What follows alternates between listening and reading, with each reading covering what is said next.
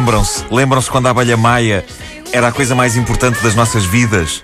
Porque o era. E a série de animação era apenas a ponta de um iceberg. Ou melhor, de uma colmeia. Uma colmeia gigante de que a série de desenhos animados era apenas uma parte. Meus amigos, eu arrisco dizer que a abelha maia era um modo de vida. Mas comecemos pela série. A série narrava as aventuras da abelha maia, do seu amigo Billy, de um gafanhoto chamado Felipe e de toda uma vasta gama de insetos com as vozes de grandes figuras do teatro português. Por exemplo, o Felipe era Canti Castro, Billy era a Irene Cruz. E quando eu tive o prazer de conhecer a Irene Cruz há uns anos, eu não consegui resistir e pedi-lhe que fizesse a voz do Billy. E foi mágico. Eu não queria que ela parasse. Disse-lhe, Irene, faça outra vez, faça outra vez, faça outra vez. Aquilo começou a dar para o torto e por causa disso a lei acabou por ditar que eu não me posso aproximar da Irene Cruz mais do que 500 metros. Estou a brincar, posso aproximar-me até 300 metros. 300, 300 metros já dá para lhe gritar: Irene, faça a voz do Billy! Uh, o mundo dos insetos da abelha maia era fascinante e todo o bicho estava representado, por muito asqueroso que fosse. Foi graças à abelha maia que eu aprendi a respeitar um pouco mais as moscas, por causa da mosca soca, e foi graças à abelha maia que passei a admirar o trabalho do escaravelho. Era esta a vertente didática da abelha maia. Graças à série, várias vezes surpreendi os meus pais oferecendo-lhes enormes bolas de esterco. E, e eles diziam: o nosso filho está a aprender coisas tão lindas na escola. É verdade, é verdade.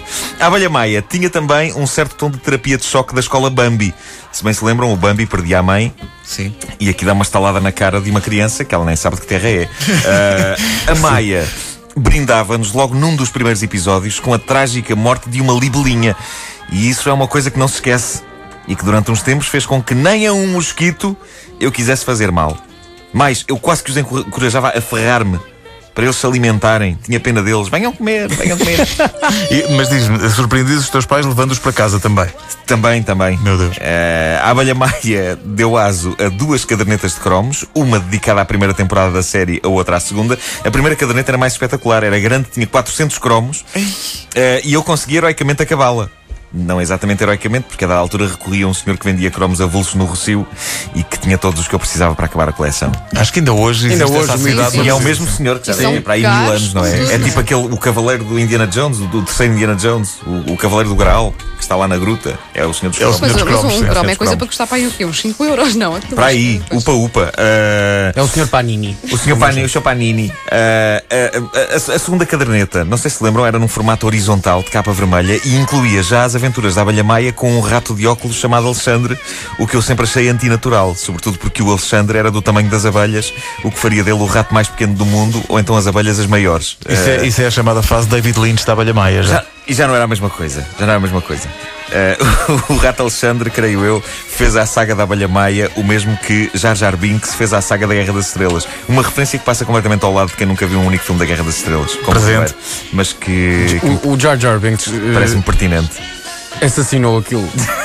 A palavra certa é essa. Mas o que é certo é que não apareceu mais. Nunca, ainda bem. Uh, bom, a Abelha Maia era mais do que a série, disse eu há pouco e disse muito bem. Em 1978, se olharmos para os álbuns históricos que saíram nesse ano, temos, por exemplo, More Songs About Buildings and Food dos Talking Heads, This Year's Model do Elvis Costello, uh, Parallel Lines dos Blondie, Darkness on the Edge of Town Bruce Springsteen, Outlandos de Amour dos, dos Police, Police tão bom. da Kick Inside de Kate Bush, mas alguns desses comparava a Abelha Maia as canções originais da série TV.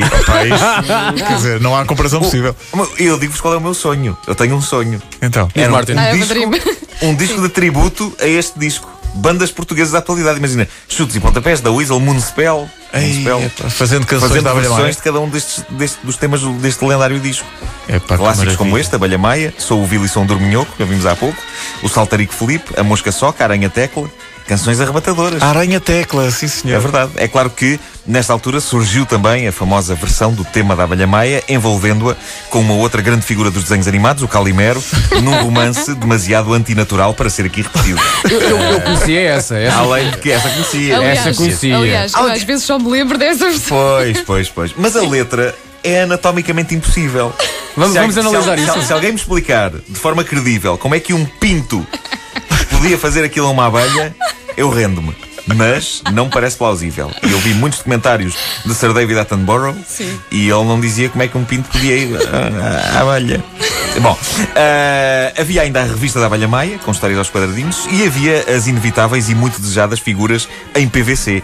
Ah, eu tinha todas. Ai, também e, tive, e- e desafio qualquer pessoa que as tenha. Wanda, tu. Eu, eu acho que já não tenho, sabes? Mas lembro-me eh, de fazer a coleção. Mas, mas quanto tempo é que elas se aguentaram com as antenas na cabeça e com aquelas asinhas de plástico nas costas?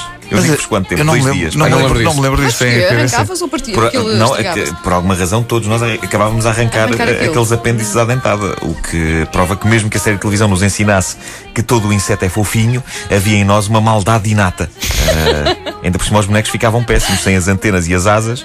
A abelha maia parecia uma pequena mulher loura com um fato bem às riscas. Eh, mas nós não queríamos saber, nós queríamos era arrancar aquilo o mais depressa possível. Acaso sempre houve uma atração fatal eh, dos nossos dentes pelos eh, bonecos de PVC. sim, aquilo não sim, sim, resistia, aquilo não resistia. Nós tínhamos que morder aquilo. Bom, por fim, os cafés tinham gigantescas abelhas maias. Sim, era isso. Nas quais uma criança podia sentar-se. Pôr a moedinha. Punha-se a moeda, aquilo mexia, deitava música cá para fora. Música da Abelha Maia. Ah, Sempre e música eu, muito fanhosa. Eu já vos disse o que é que eu pensava de montanhas russas e carrosséis. Sempre Bah, tu não tinhas medo daquilo, pois não? daquilo, não dizer eu lembro-me de ficar ligeiramente em pânico numa dessas abelhas maias. Ou aquilo ia para a frente e ia para trás. pô. Não, não, não. Para A- mim a ela mexia-se. não é? Ela sim. mexia-se com o vigor de um boi desembestado num rodeio. Mas não era só isso que dava um ambiente inquietante à coisa. Era o facto da música, a gravação da música. Ser uma coisa muito macabra, Não, não é? já estava muito fanada, que era assim. Todos me choram na brelha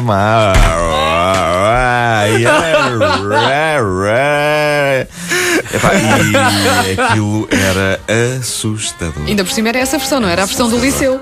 É muito mais. Não, não era a versão. Se fosse a versão do liceu, é Como é que era a assim. versão do liceu? Não, não, não, podemos dizer. Se não, fosse a versão do liceu, Não estava, eh, nós estávamos quase na posição do Calimero.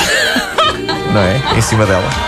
Bom, temos que ir. A caderneta de cromos está disponível na internet também, em formato podcast, em radiocomercial.clix.pt.